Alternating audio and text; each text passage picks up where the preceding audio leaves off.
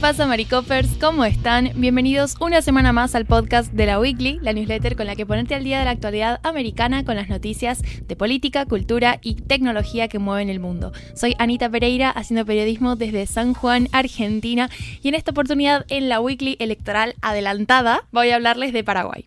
La columna de hoy es un pequeño relevo de cómo está la situación política en Paraguay a menos de tres semanas de las elecciones generales, que son el próximo 30 de abril, donde alrededor de 4.8 millones de ciudadanos están convocados para elegir no solamente al próximo presidente de la nación, sino también diputados, senadores, gobernadores e integrantes de juntas departamentales.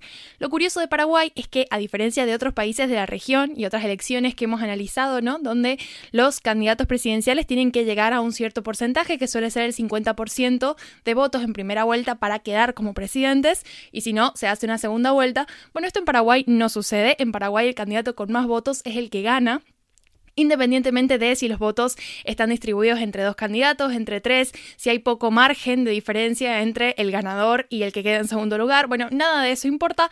El que gana, el que tiene más votos en esta primera vuelta, que es la única, es finalmente quien se va a quedar como presidente y tienen un mandato de cinco años. Ahora bien, esta particularidad del sistema político paraguayo lo que hace es que estas semanas previas a la cita electoral y más conforme más cerca está la fecha, se conviertan en un escenario de muchísima tensión porque, bueno, cualquier escándalo político, cualquier evento político lo suficientemente relevante podría alterar el resultado de las elecciones porque mm, lo que pase el 30 de abril es lo que va a definir la próxima presidencia y la dirección del país durante los próximos cinco años. Ahora que ya tenemos eso presente, sí que me voy a hablar de este escándalo que está salpicando al principal candidato de la oposición en Paraguay. Se trata del candidato presidencial de la concertación, que es uno, eh, digamos, el principal grupo opositor, porque es una alianza, una coalición entre varios partidos opositores.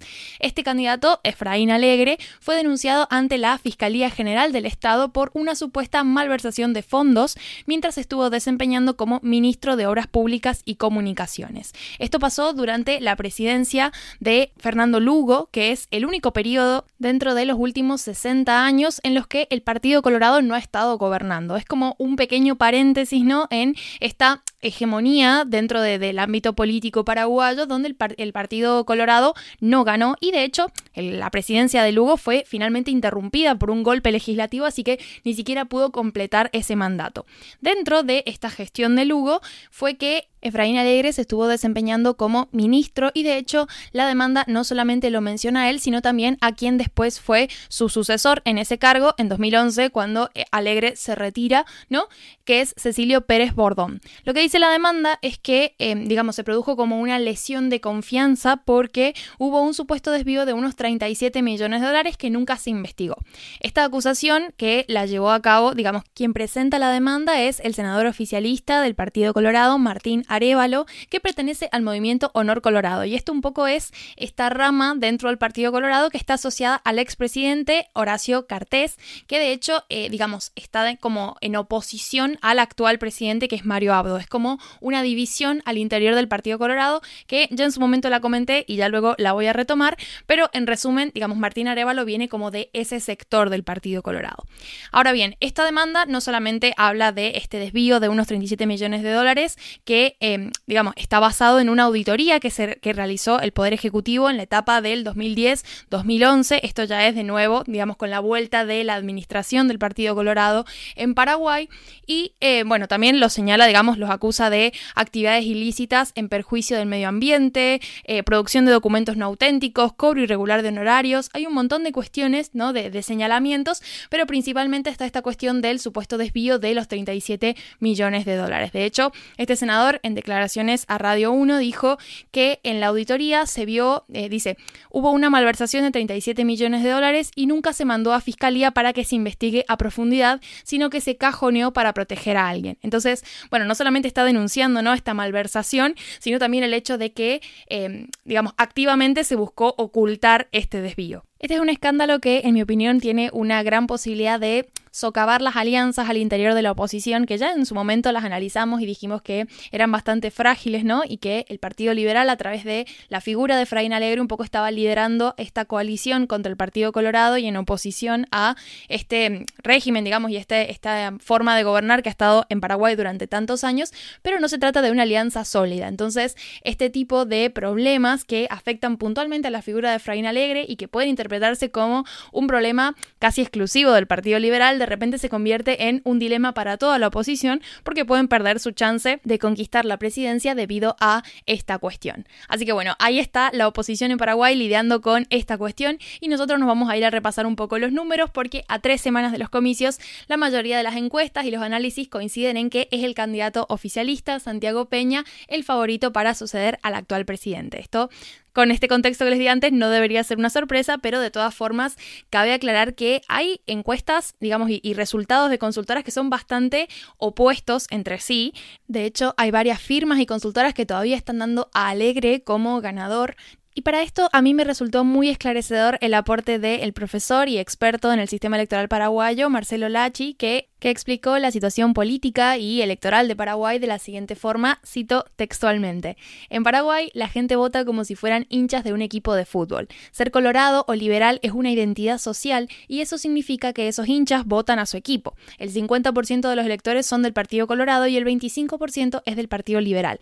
Dos terceras partes de los electores votan según esa afiliación. Ese dato me parece súper importante porque habla como de esta cuestión de, de la fidelidad ¿no? al partido o a la ideología que respalda y que probablemente va más allá de la sensación de descontento que se pueda tener con un gobierno en específico como es el de Mario Abdo, que de hecho lo hablamos en su momento, ha sido un gobierno bastante cuestionado y de hecho ha terminado con una imagen pública muy mala, pero eso no significa que la gente que tradicionalmente ha votado al Partido Colorado ahora de repente vaya a no votarlo por la mala gestión de Abdo. De hecho, un poco eso lo vemos en el triunfo en las internas ¿no? del candidato Santiago Peña, que Peña viene de la, del ala opuesta a Abdo y de esta eh, herencia ¿no? del expresidente Cartes. Entonces eh, ya nos está hablando puntualmente la, la victoria de Peña como candidato del Partido Colorado ya nos está hablando de la necesidad de un cambio. Entonces, no es tan fácil leer el hecho de que el descontento con el gobierno de Abdo se traduzca en una victoria liberal. Y más si le sumamos este escándalo, ¿no? Que está muy cerca de las elecciones y que mm, de alguna forma contribuye a aumentar las dudas sobre qué tan bueno sería un cambio tan radical, ¿no? Como el que están planteando la oposición y puntualmente el Partido Liberal. Por lo pronto, lo que nos queda pendiente es un debate entre los principales candidatos presidenciales, que de hecho todavía no ha podido tener lugar porque Peña está condicionando su participación a la presencia del resto de candidatos. Es decir, Peña no quiere tener un debate solo con Alegre, sino que un debate presidencial en general, pero claro que eso diluye mucho más ¿no? la conversación y el, enfrentamiento que puntualmente eh, sería muy útil ver con estos dos candidatos, que son los candidatos principales ¿no? que, que, se van a estar midiendo en estas elecciones. Que es un evento que si se da le puede permitir a Alegre recuperarse en esta carrera porque de nuevo están todas las fichas puestas en el 30 de abril. No hay una segunda vuelta, no hay como, eh, digamos, ir especulando con qué va a pasar después porque termina el 30 de abril. Entonces quizás podría ser un evento que le permitiera a Alegre recuperarse un poco ¿no? y, y dar más batalla en esta elección o finalmente terminar de consolidar a Peña como el favorito y el probable futuro presidente de Paraguay. Así que bueno, pendientes a eso y ahora sí los dejo con los titulares. ¿Qué pasa, Maricopas? Pues yo quiero hablar de Apple, porque la compañía de Cupertino tiene previsto anunciar sus primeras gafas de realidad mixta en su próxima conferencia de desarrolladores del 5 de junio. Esto todo según el analista Mark Gurman, que es un habitual de dar exclusivas sobre los nuevos productos de Apple. El estreno de las gafas será una de las apuestas más ambiciosas y arriesgadas de los de Cupertino desde el lanzamiento del Apple Watch hace casi una década. Gurman lleva meses adelantando las características de las gafas de Apple, cuyo nombre parece que será Reality Pro y que tendrán un precio de en torno a los 3.000 dólares. Eh, lo mejor es que incorporará un sistema operativo capaz de operarse solo con las manos, lo que diferenciará las gafas de sus competidores directos que normalmente necesitan mandos. ¿no? Ahí están las Meta Quest de eh, Facebook o Meta y luego también las gafas de PlayStation, ¿no? que están por lo visto de puta madre. Yo no las he probado todavía, por desgracia. Lo peor es que necesitan estar conectadas a una batería portátil porque de otra manera, incorporándolas a las mismas gafas, se calentarían demasiado. El seguimiento de ojos y manos para poder operar sin mandos es el plato estrella de las gafas, que al principio destacará, al menos por el análisis que le dio Joe Gurman, por tres pilares. Su capacidad para realizar videollamadas avanzadas con avatares realistas de los usuarios, lo que la diferencia de Meta Quest que hace los avatares estos así sin piernas, un poco random. Luego la faceta de inmersión en el consumo de contenido en vídeo y de interacción con videojuegos. Y luego eh, algo que me parece también muy interesante es su sincronización con otros productos de Apple para poder, por ejemplo, servir como una pantalla externa para un Mac. Apple podría poner sus gafas de realidad mixta a la venta en las Navidades, pero cabe recordar que estas serán solo el primer capítulo de una aventura de realidad mixta mucho más ambiciosa. ¿Por qué? Pues porque la compañía planea estrenar otros dos modelos más adelante, quizá tan pronto como a finales de 2024. Unas gafas más potentes y caras por un lado y otras más accesibles para usuarios menos exigentes. Terminó en Hollywood porque Super Mario Bros. la película sigue arrasando en la cartelera global con cifras estratosféricas que podrían convertirla en la película animada más taquillera de toda la historia. Si no ajustamos por inflación, porque entonces nos tenemos que ir al 37 para hablar de Blancanieves y los Sideranitos, que hizo casi 2.000 millones de dólares ajustados por inflación. Semejante éxito para Super Mario augura un futuro prometedor para nuevas adaptaciones animadas de los personajes de Nintendo con la ayuda de Illumination. ¿Quién es Illumination? Illumination Entertainment, bueno, ahora se llama solo Illumination, es el estudio animado de NBC Universal, que son conocidos por haber creado franquicias taquilleras como Gru, mi villano favorito, Los Minions, Sing y La vida secreta de las mascotas. Las películas de Illumination destacan en la industria porque tienen presupuestos mucho menores que otras superproducciones animadas como las de Walt Disney Animation o Pixar. Es decir, que los márgenes de beneficio son mayores y por tanto NBC Universal y Nintendo tienen todos los incentivos posibles para seguir colaborando. Tras este domingo, Super Mario Bros. la película firmará en Estados Unidos el mejor segundo fin de semana de una película animada de la historia, superando así a Frozen 2. Para lograr superar los más de 1.450 millones de dólares que hizo Frozen 2, Super Mario necesitaría igualar el fenómeno en el que se convirtió la película en mercados como el japonés, donde por cierto Frozen 2 hizo 120 millones de dólares, que es una puta salvajada. En China, donde las películas de Hollywood se quedan muy lejos de los objetivos previos a la pandemia, Universal tendrá que resignarse.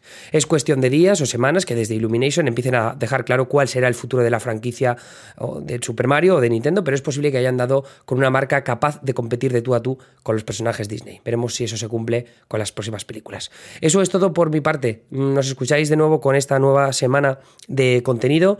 Eh, ya tengo fecha definitiva para cuando ya voy a poder volver a estar tranquilo y ser una persona normal, que va a ser a partir de la tercera semana de mayo. Ahí ya se acaba mm, lo, ocupado que he estado estos últimos meses, que es que de verdad que ha sido una locura y cuando os explique por qué vais a entenderlo perfectamente.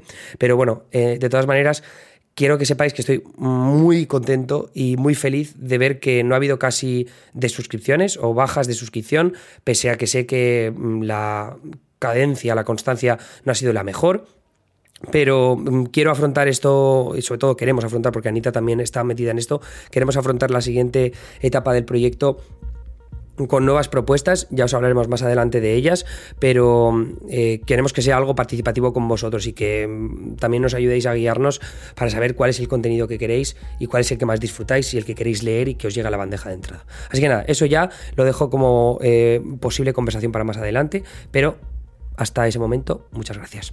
Así que nada, nos escuchamos esta semana. Hasta luego.